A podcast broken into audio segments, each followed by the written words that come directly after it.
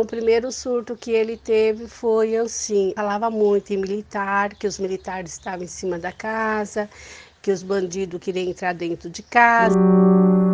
Ele frequentou as aulas, alucinando o tempo todo. Na quinta-feira, ele teve uma crise de agressividade na frente da escola. Ele falava que não ia comer porque a comida tinha veneno, que ele não podia comer aquela comida. Passou uma semana inteira sem comer nada. Esquizofrenia Vozes de Quem Ouve é uma produção dos alunos do sexto semestre de jornalismo da Universidade de Mogi das Cruzes.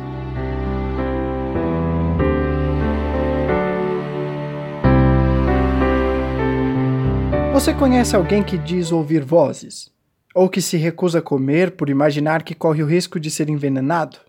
Apesar de distante da realidade da maioria, 100 milhões de esquizofrênicos, metade de um Brasil inteiro, estão espalhados pelo mundo.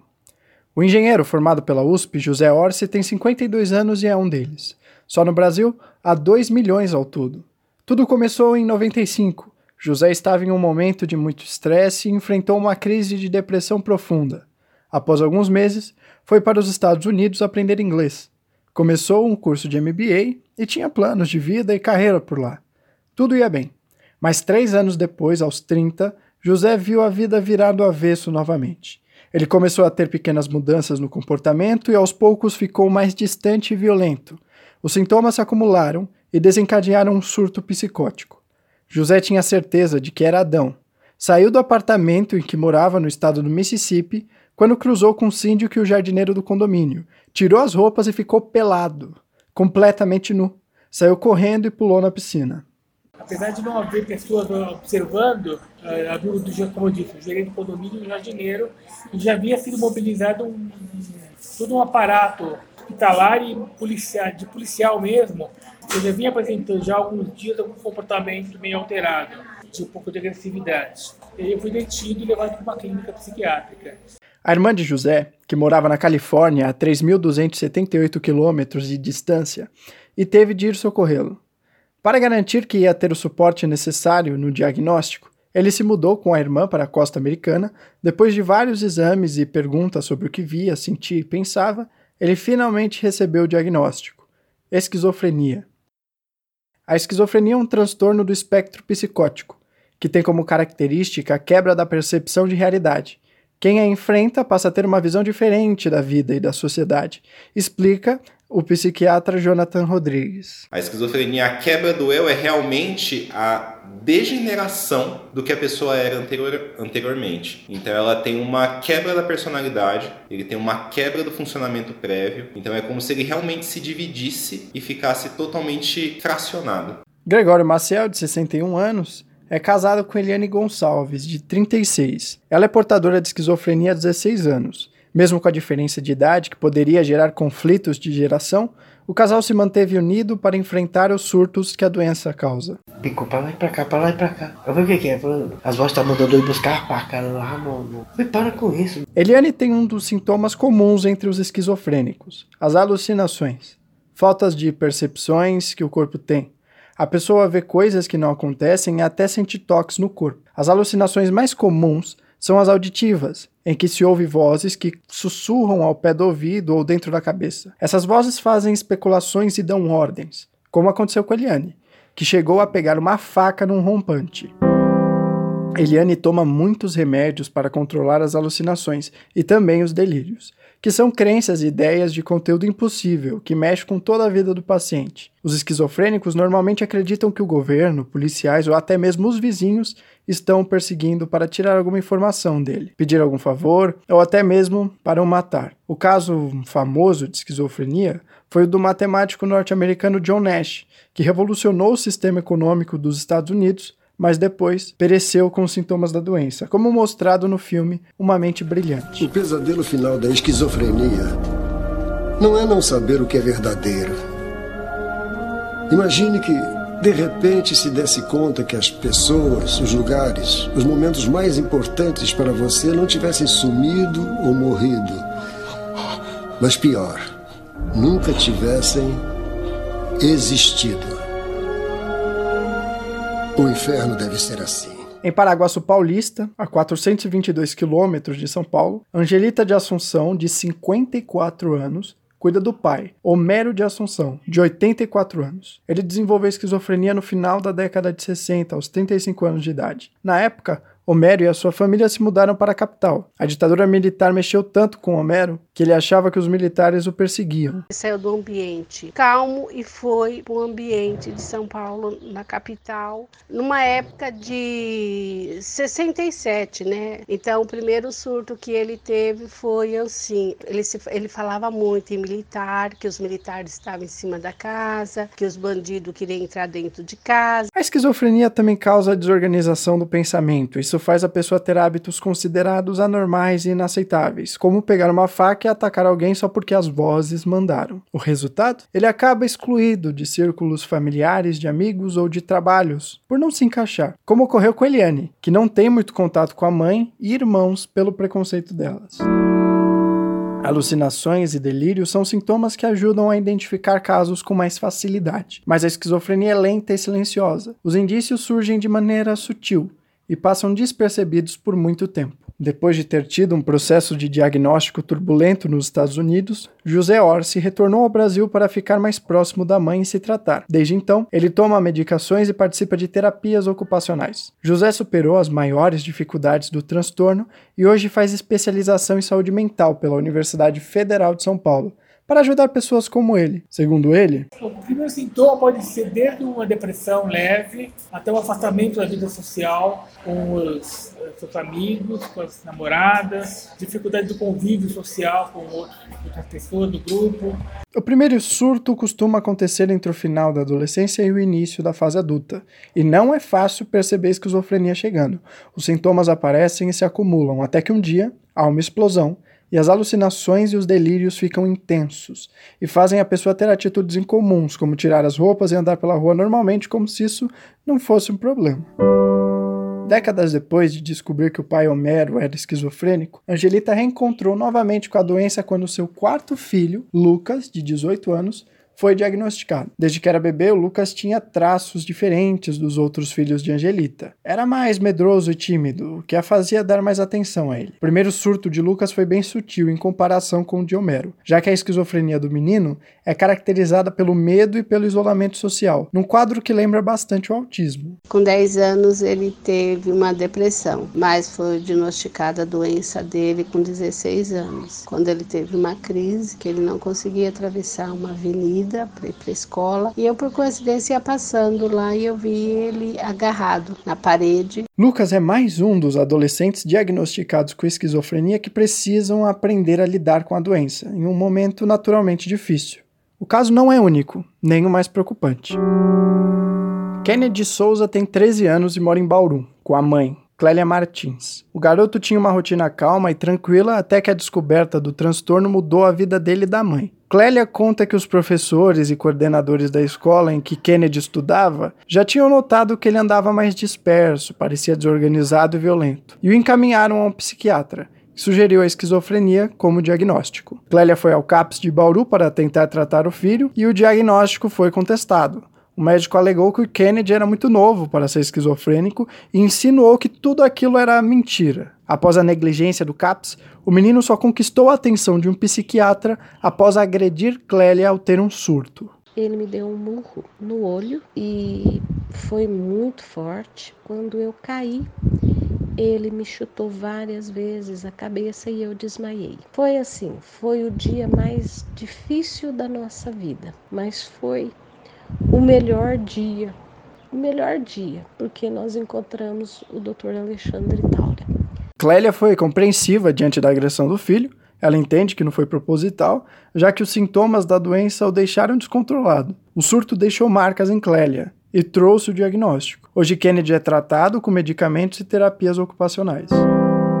Desde que foi descoberta, centenas de estudos sobre esquizofrenia já foram realizados, mas nenhum deles, nem mesmo os mais atuais, descobriram o que exatamente causa o transtorno. Então, a comunidade científica se volta em mapear os fatores de risco da doença. O pesquisador norte-americano Arvin Gottesman dedicou anos da carreira aos estudos da esquizofrenia. Ele revisou dados de estudos familiares de 1920 até 1987 para traçar as características comuns entre os esquizofrênicos. Os estudos de Arvin são muito relevantes até hoje, pois ajudaram a descobrir a influência da família no desenvolvimento do transtorno.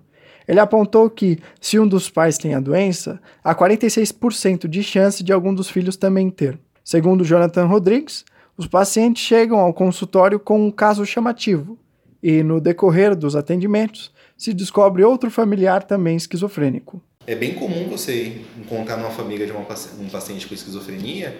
Eles, às vezes, chamam muita atenção, mas às vezes, por exemplo, o irmão também tem um quadro de esquizofrenia. Mas nunca foi descoberto, nunca foi tratado, mas aquela pessoa ela não, não fica agressiva ou tem uma certa função na família que passa um pouco despercebido. Outro fator determinante é o uso de drogas. Em 2016, pesquisadores da Universidade de Copenhague, na Dinamarca, divulgaram um estudo que cruzou dados de 3 milhões de pessoas nascidas entre 1955 e 1999, para mapear comportamentos comuns entre pessoas com problemas mentais e sem nenhum distúrbio.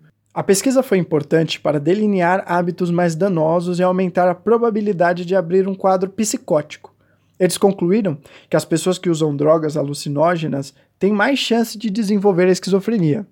Pessoas que fazem uso exagerado de maconha, especialmente na adolescência, têm 5% mais propensão de se tornar esquizofrênica. Logo em seguida, aparecem os alcoólatras, com risco aumentado em 3,4%. Os pesquisadores dinamarqueses apontaram que o uso excessivo de drogas pelos pais também aumenta a possibilidade do surgimento da patologia.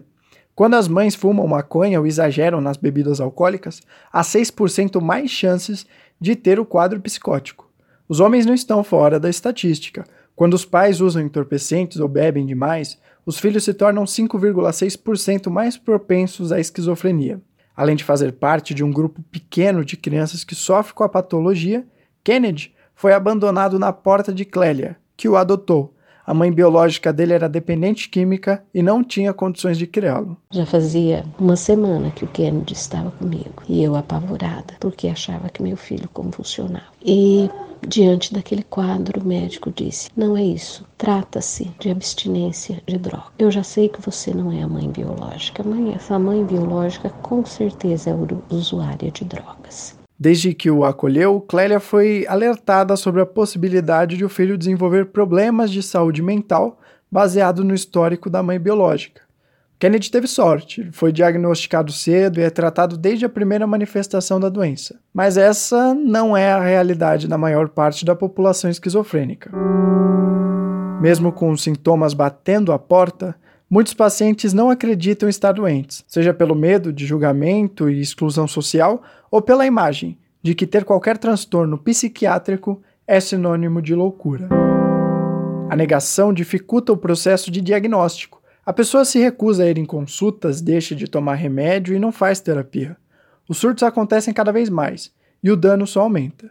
O Paulo Silva, de 53 anos, o quarto dos nove filhos que Maria Geralda dos Santos, de 78 anos, tem, passou 26 anos sem o diagnóstico por acreditar que não estava doente. Aí o pai dele percebeu que ele estava diferente, quis levar ele ao médico. Ele disse que ele não estava doente e que ele não ia ao médico, ele não estava doente. O dano foi tão grande que Paulo levou anos sem conseguir falar e se comunicava somente através de grunhidos e gestos, por causa da degeneralização cognitiva que os surtos causam. A cada surto, a pessoa se torna mais debilitada, ou seja, a capacidade de inteligência mental e motora diminui. Diferente de Paulo, José foi diagnosticado logo no começo da doença e desde então usa medicações receitadas e participa também de terapias ocupacionais. Ele superou as dificuldades e consegue conviver com o transtorno. José, aquele engenheiro que contrariou todas as estatísticas da esquizofrenia, alerta sobre os riscos dos surtos. episódio psíquico de, de psicose ele é uma bomba atômica na vida, ele é até arrasada, você perde tudo, perde todas as referências, perde, se você está namorando, você perde namoro, perde trabalho, perde estudo, tem, a vida para completamente. O maior desafio é retomar as atividades que você fazia diante do surto. Enfrentar a doença e voltar ao estilo de vida, retomando atividades anteriores, é um grande obstáculo, que muitos pacientes não ultrapassam. em especial quando o esquizofrênico enfrenta outro problema de saúde mental.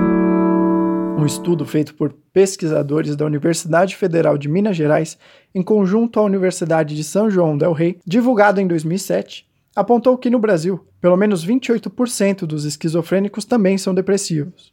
O estudo foi feito para relacionar a depressão associada à esquizofrenia, o que os médicos chamam de comorbidade, pois o duplo quadro psiquiátrico gera queda de qualidade de vida. Essa estatística ainda reflete a situação atual dos esquizofrênicos, que sofrem com o fantasma da depressão e não têm a compreensão de quem está ao redor. Estima-se que até 10% de pessoas com esquizofrenia cometem suicídio. Deste número, cerca de 60% têm depressão. A estimativa reforça que o esquizofrênico precisa de apoio emocional de seus familiares e amigos, mas o entorno também enfrenta as próprias batalhas contra a esquizofrenia.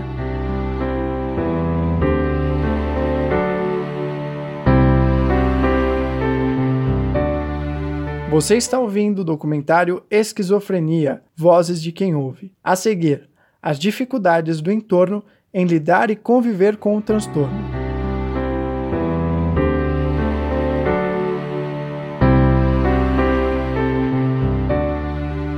Esquizofrenia Vozes de Quem Ouve está de volta. Pense em seus pais, filhos e amigos, todos bem e saudáveis. De repente, um deles se afasta de você, para de fazer as atividades comum do dia a dia, começa a conversar com vozes que para você não existem e parece estar cada vez mais desorganizado e paranoico. Um dia, do nada, essa pessoa surta, bate no vizinho porque as vozes provaram que ele é na verdade um espião da Alemanha que planeja trazer o regime nazista para o Brasil. O que você faria nessa situação? Como você agiria ao ter a esquizofrenia que parece ser tão distante, tão perto de você? A descoberta de um transtorno psiquiátrico abala o paciente, e quem está próximo dessa pessoa sofre tanto quanto ela, pois precisa aprender a conviver com as inúmeras mudanças que a esquizofrenia traz. Hoje, Maria Geralda tem uma rotina calma com o filho esquizofrênico, Paulo da Silva, que faz tratamento com remédios e terapias ocupacionais há quatro anos, mas nem sempre foi assim. Em 1989, Paulo tinha 23 anos e levava uma vida normal Trabalhava na companhia Suzano de papel e celulose, ia para festa com os amigos e tinha um bom relacionamento com a família. Mas os sinais começaram a aparecer. Ele foi se tornando mais isolado e agressivo, passou a ter delírios de que a comida que a mãe fazia estava envenenada. Os anos passaram e os surtos aumentaram. O dano degenerativo foi tão grande que ele não conseguia verbalizar, só se comunicava por gestos e grunhidos. Maria Geralda viu a progressão da doença do filho por quase três décadas sem fazer nada porque ele não aceitava ir ao médico e ficava violento quando o assunto surgia. Porque eu corria atrás, mas não tinha jeito. Todas as portas que eu ia, todos os postos, todo o hospital, eles não atendiam porque é a força. Diz que não podia tratar de ninguém à força. E com isso passou uns, uns quase 30 anos sem ser tratado. Uma vizinha de Maria Geralda, que via o sofrimento de Paulo, agendou um atendimento domiciliar com médicos do CAPS de Suzano. Uma psiquiatra e várias enfermeiras foram até a casa deles e diagnosticaram o transtorno dele. Paulo hoje é tratado com antipsicóticos e terapias de apoio. Maria Geralda e a família assumem um importante papel no tratamento, já que dão apoio e atenção, fundamentais para quem enfrenta o transtorno. O apoio da família faz toda a diferença. A presença de outras pessoas ajuda Paulo a não se meter em situações perigosas que o coloquem em risco de vida. Nem sempre a família consegue lidar com a doença e a responsabilidade de cuidar de alguém doente. O preconceito contra os esquizofrênicos começa principalmente dentro de casa, e a falta de suporte só aumenta as chances de mais surtos acontecerem. Tainá Macedo tem 29 anos e mora em Vitória, no Espírito Santo. Ela conheceu a esquizofrenia no pai, Vinícius Brandão. Desde criança havia os indícios de que ele apresentava hábitos estranhos, as paranoias e as distorções das coisas que aconteciam. Mesmo sem entender o que ele tinha, Tainá nunca deixou de dar apoio ao pai, mas o resto da família não foi tão empática. A minha mãe e eu sempre achamos estranho alguns comportamentos e nos preocupávamos com a saúde dele, mesmo sem saber o que era. Minha avó e minhas tias jamais aceitaram a doença dele. E isso foi uma coisa muito ruim para ele, pois ele sofreu muito, perdeu muitas oportunidades da vida por isso. A rejeição é o principal motivo da piora em alguns casos. Quando o paciente não tem interação com outras pessoas, em especial com a família, as chances do desenvolvimento de novas habilidades intelectuais e comunicativas diminuem, e o isolamento pode gerar um quadro depressivo ou até o aumento das crises psicóticas. Segundo o psiquiatra Jonathan Rodrigues,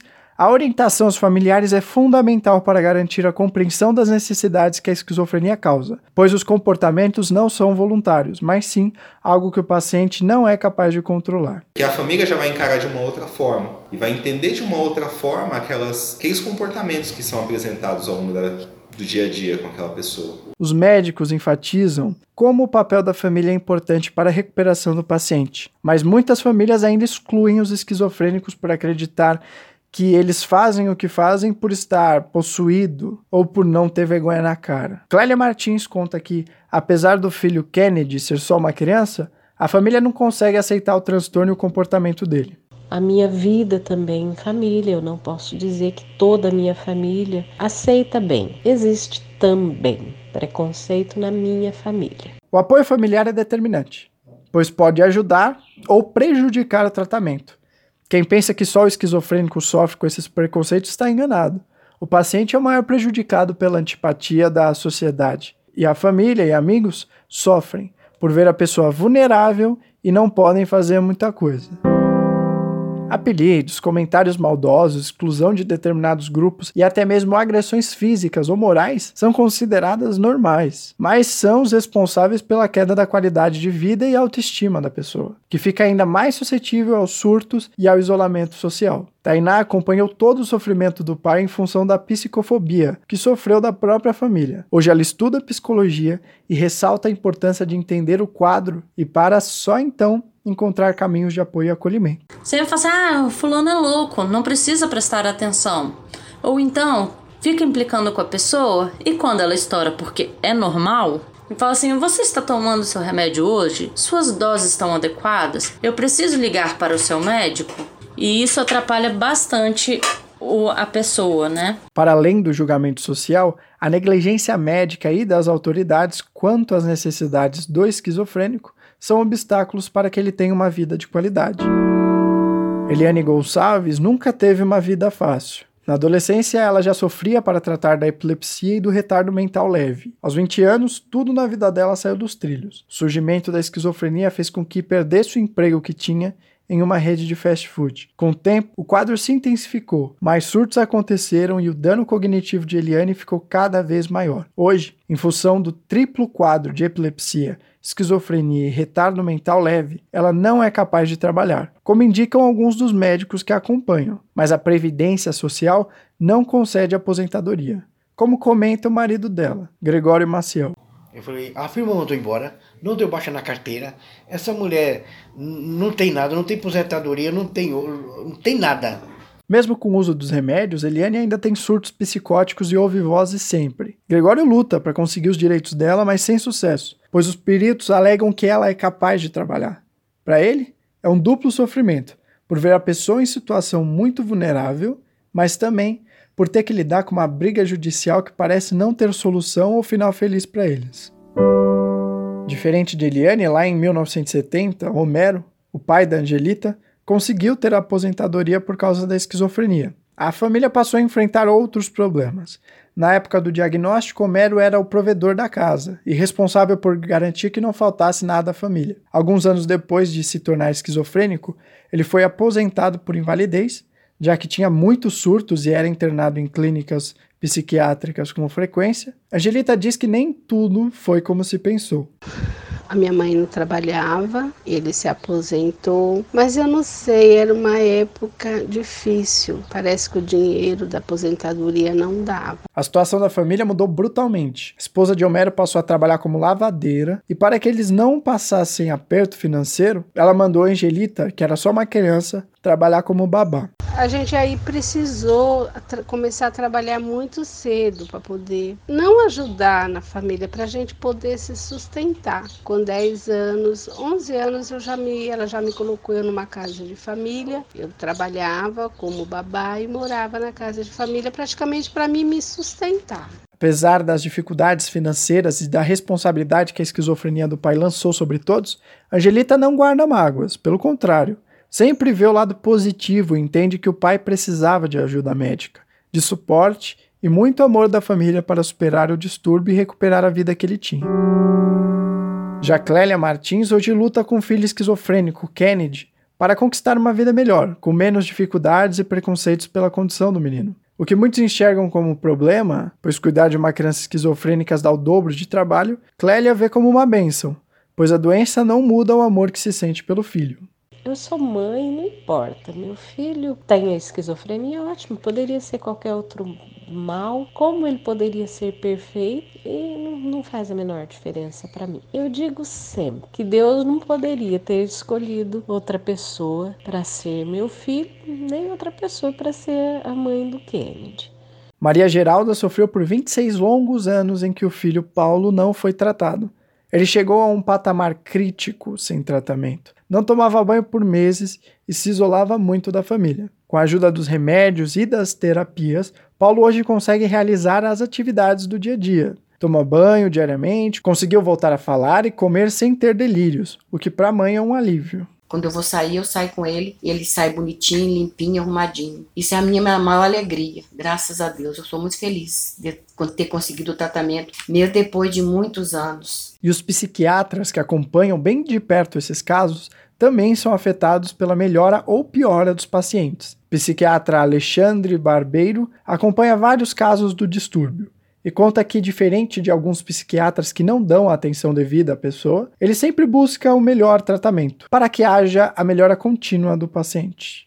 É, o paciente está com tem um quadro, mas tá melhor, não tá matando ninguém, não tá batendo ninguém, fica lá em casa dando uma alucinada e meio desorganizado e pronto. E aí, tipo, não, não investe em continuar tratando. Eu, eu não consigo fazer isso, então eu fico mexendo, tentando achar o máximo do que eu consigo deixar o paciente melhor, fico mexendo até não poder mais. A esquizofrenia também assusta por, no decorrer dos anos, degenerar a mente do paciente, que se torna refém da doença. Mas há esperança para os esquizofrênicos. Com remédios e terapias é possível que se tenha uma vida quase normal, sem sofrer tanto com os efeitos. No próximo bloco, o saldo que o tratamento para esquizofrenia pode trazer.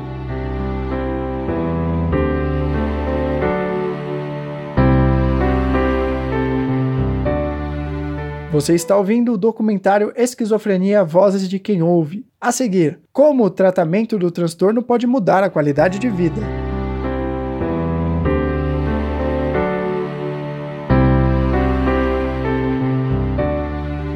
Esquizofrenia Vozes de Quem Ouve está de volta. Primeiro vem os delírios e alucinações. Depois, um surto em que a pessoa fica agressiva, desorganizada ou isolada. O surto faz a pessoa ir para um pronto-socorro e um médico dá o diagnóstico. Uma mudança tão brusca de estilo de vida, como a descoberta da esquizofrenia, faz com que as esperanças de terem uma vida normal sem surtos frequentes e internações clínicas sumam. Portadores, familiares e médicos se esforçam em quebrar o preconceito de quem é esquizofrênico está condenado a viver com algo que parece loucura, Hoje existem diversos tipos de remédios e psicoterapias que ajudam a pessoa a ter controle da doença e evitam novos surtos. O controle não significa que a doença será totalmente curada. Mesmo com os remédios e as atividades, ainda podem haver recaídas, como acontece com Paulo da Silva, que tem períodos de estabilidade, mas ainda sofre com as recaídas em que não consegue falar direito e ouve vozes com mais frequência. Sem tratamento, as crises se tornam mais frequentes e o paciente perde inteligência e habilidades motoras, como aconteceu com Paulo da Silva, que ficou tanto tempo sem ser tratado a ponto de não conseguir mais verbalizar, como explica Jonathan Rodrigues. O paciente sem tratamento ele vai apresentando várias exacerbações que podem se tornar muito constantes. Ele começa a apresentar o que a gente observa de, daquele fenômeno de porta giratória, então ele interna, sai, volta para internação, sai, volta para internação e a cada exacerbação ele vai ficando mais prejudicado. Quando o diagnóstico é finalizado, os psiquiatras indicam antipsicóticos e controladores de humor que deixam a pessoa estável, sem sentir tantos sintomas. Além dos remédios,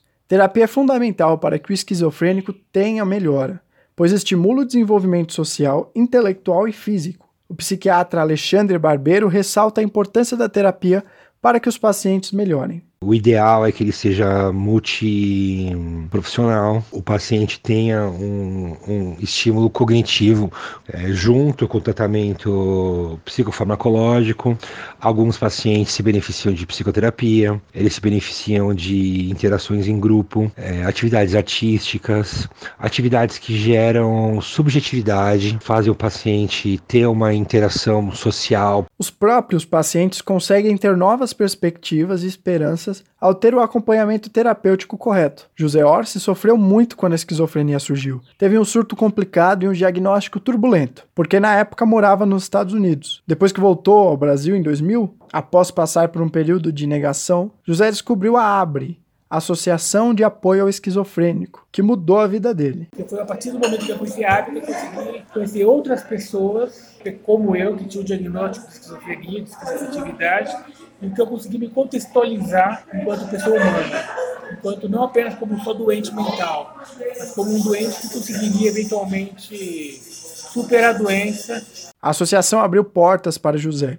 Ele teve acesso a terapias e contato com outros esquizofrênicos. Todo o apoio que ele recebeu mostrou que havia esperanças para um futuro melhor. Hoje, ele é um dos diretores executivos da Abre e é responsável pela tesouraria. José coordena uma oficina de informática para os membros da associação e era um dos coordenadores do grupo Comunidade de Fala, em que portadores de transtornos mentais fazem palestras para desconstruir o que são essas doenças e como devem ser tratadas pela sociedade. José teve a sorte de ter sido acolhido pela Abre e por ter tido a coragem de buscar ajuda psicoterápica. Mas a maior parte dos esquizofrênicos, em especial que tem algum quadro muito avançado, tem maior rejeição às terapias, por acreditar que não trarão benefícios, apenas a exposição e as situações constrangedoras. Tainá Macedo, que passou toda a vida com o sofrimento do pai por não ser aceito socialmente e pela família por ser esquizofrênico, o aconselhou diversas vezes a fazer a terapia. Após anos de insistência da filha, ele aceitou ir e a perspectiva de vida dele mudou, pois percebeu que podia se reintegrar novamente na sociedade. Hoje ele aceitou para uma terapia, coisa que eu peço há anos para ele ir. E ele fala para mim: "Essa foi a melhor coisa que eu fiz na minha vida. Se eu soubesse eu tinha ido antes". As terapias são oferecidas em duas vertentes. A psicoterapia é um tipo de acompanhamento psicológico que pode ser feito individualmente ou em grupo, em que os pacientes têm conversas com psicólogos que propõem soluções aos seus problemas. Dentre essas terapias está a musicoterapia, em que se usa a música para promover bem-estar físico e mental ao paciente, que tem boa eficiência em esquizofrênicos. A aromaterapia também se mostra bastante benéfica aos pacientes, que ficam mais calmos e focados com a ajuda dos óleos naturais usados na terapia. Já outra vertente são atividades socioculturais. As pessoas participam de grupos que desenvolvem trabalhos diversos como desenhos e pinturas, trabalhos de costura, aprendem a tocar instrumentos, entre muitos outros. Essas atividades são importantes, pois a pessoa produz objetos, desenhos e afins e reconhecem as habilidades que possuem, o potencial de ser ativo e de se reintegrar em novos grupos sociais. Os tipos de terapia são infinitos. Muitos deles podem ser feitos dentro do próprio lar com a família e amigos. Após passar por momentos tensos com sua mãe, com o surto em que bateu nela e a recusa dos médicos do CAPS em acreditarem que ele estava doente, Kennedy hoje tem esperança de uma vida normal. O tratamento com medicamentos ajuda a controlar as alucinações, delírios e a desorganização mental do garoto. E como terapia de apoio, Kennedy tem a ajuda de Pingo, seu cachorro e melhor amigo. Pingo foi adotado há quase dois anos. No começo, a mãe de Kennedy, Clélia, tinha muito receio que o menino maltratasse o animal. Dia após dia, Kennedy interagia cada vez mais com o cachorro.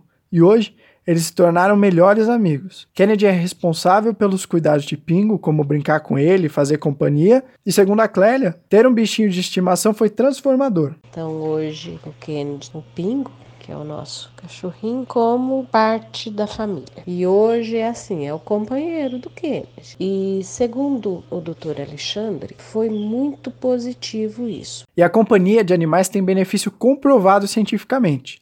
Desde 2005, quando o Instituto Técnico de Israel desenvolveu um estudo para descobrir se é bom ou não terapia de apoio com cachorros. Foi observado que esquizofrênicos que fazem terapias com cães tinham melhora na percepção de prazer, aprendiam a administrar o tempo livre e se sentiam mais motivados. A terapia busca melhorar a qualidade de vida do paciente, que vai desenvolver as atividades motoras e cognitivas. Além do tratamento, a terapia consegue fazer com que o paciente seja reintegrado à sociedade e se sinta parte de uma comunidade. Então, a terapia é fundamental além do tratamento medicamentoso. O tratamento medicamentoso ele dá o chão, ele dá a base. A psicoterapia ela dá uh, o, discurso, a narrativa, no sentido de você reconstruir as relações humanas com outras pessoas e com a sociedade. Mesmo que existam evidências científicas de que o portador pode ser tratado e consegue viver normalmente, a esquizofrenia ainda é um estigma social que causa medo às pessoas, em especial porque o estereótipo de loucura ainda é muito reforçado na TV e cinema. Em grandes filmes, os esquizofrênicos e pessoas com problemas psicóticos são representados de maneira estereotipada, como pessoas frias e sanguinárias, como acontece no filme Psicose, em que o personagem Norman Bates assassina uma hóspede do hotel em que trabalha sem ter razão aparente, em um surto psicótico.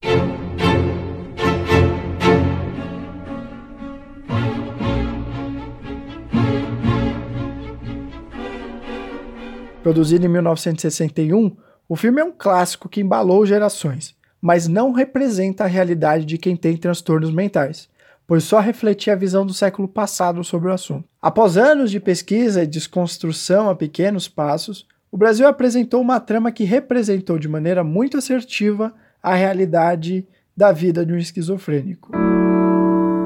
Em 2009, a novela Caminho das Índias, escrita por Glória Pérez, apresentou o personagem Tarso, interpretado por Bruno Galhaço, que tinha os primeiros sinais de esquizofrenia, como isolamento, falar sozinho e algumas manifestações de violência. Quando ele foi diagnosticado, sofreu muito com a falta de apoio da família.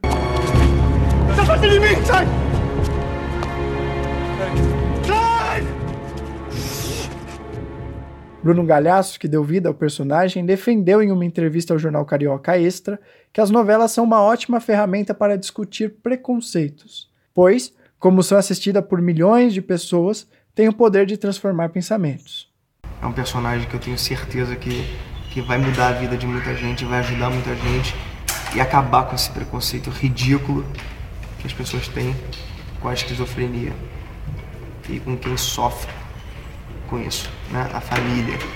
Familiares e portadores lutam para conquistar espaço e mostrar que são pessoas que merecem atenção e respeito, e especialmente apoio para elas conviverem e se tratarem. Segundo José Orsi, o preconceito cega as pessoas, que não entendem ainda que a doença não tem cura, mas que com tratamento pode ser controlada e o paciente é capaz de viver com qualquer outra pessoa. A nossa dificuldade hoje é divulgar informação de qualidade, no sentido de que a é uma doença crônica, sem cura, existe tratamento ao longo de toda a vida, mas que ela tem um prognóstico positivo se bem acompanhada por psicólogos, psiquiatras, psicólogos e medicamento de psicoterapia. E que é possível ter uma vida de qualidade a médio e longo prazo. E uma boa parcela do aumento da qualidade de vida dos esquizofrênicos e também de doentes mentais de um modo em geral vem da difusão de informação sobre o que são os transtornos, como identificar e como tratar a doença e as pessoas que a têm. Após acompanhar a progressão do filho esquizofrênico sem tratamento por tantos anos, Maria Geralda reflete que ainda há muita negligência social para essas pessoas. A gente vê nas ruas muita gente assim diferente assim que eu já conheço e aí eu fico pensando que às vezes ele é igual o meu filho mesmo.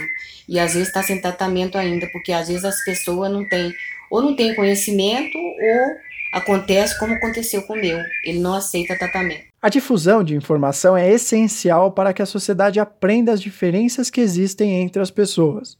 Mesmo aos poucos, a desconstrução de conceitos precisa acontecer para garantir que histórias como a de Paulo, que ficou sem ser tratado por quase 30 anos, ou Kennedy, que só ganhou atenção após agredir a mãe em um surto, sejam vistas com seriedade e empatia.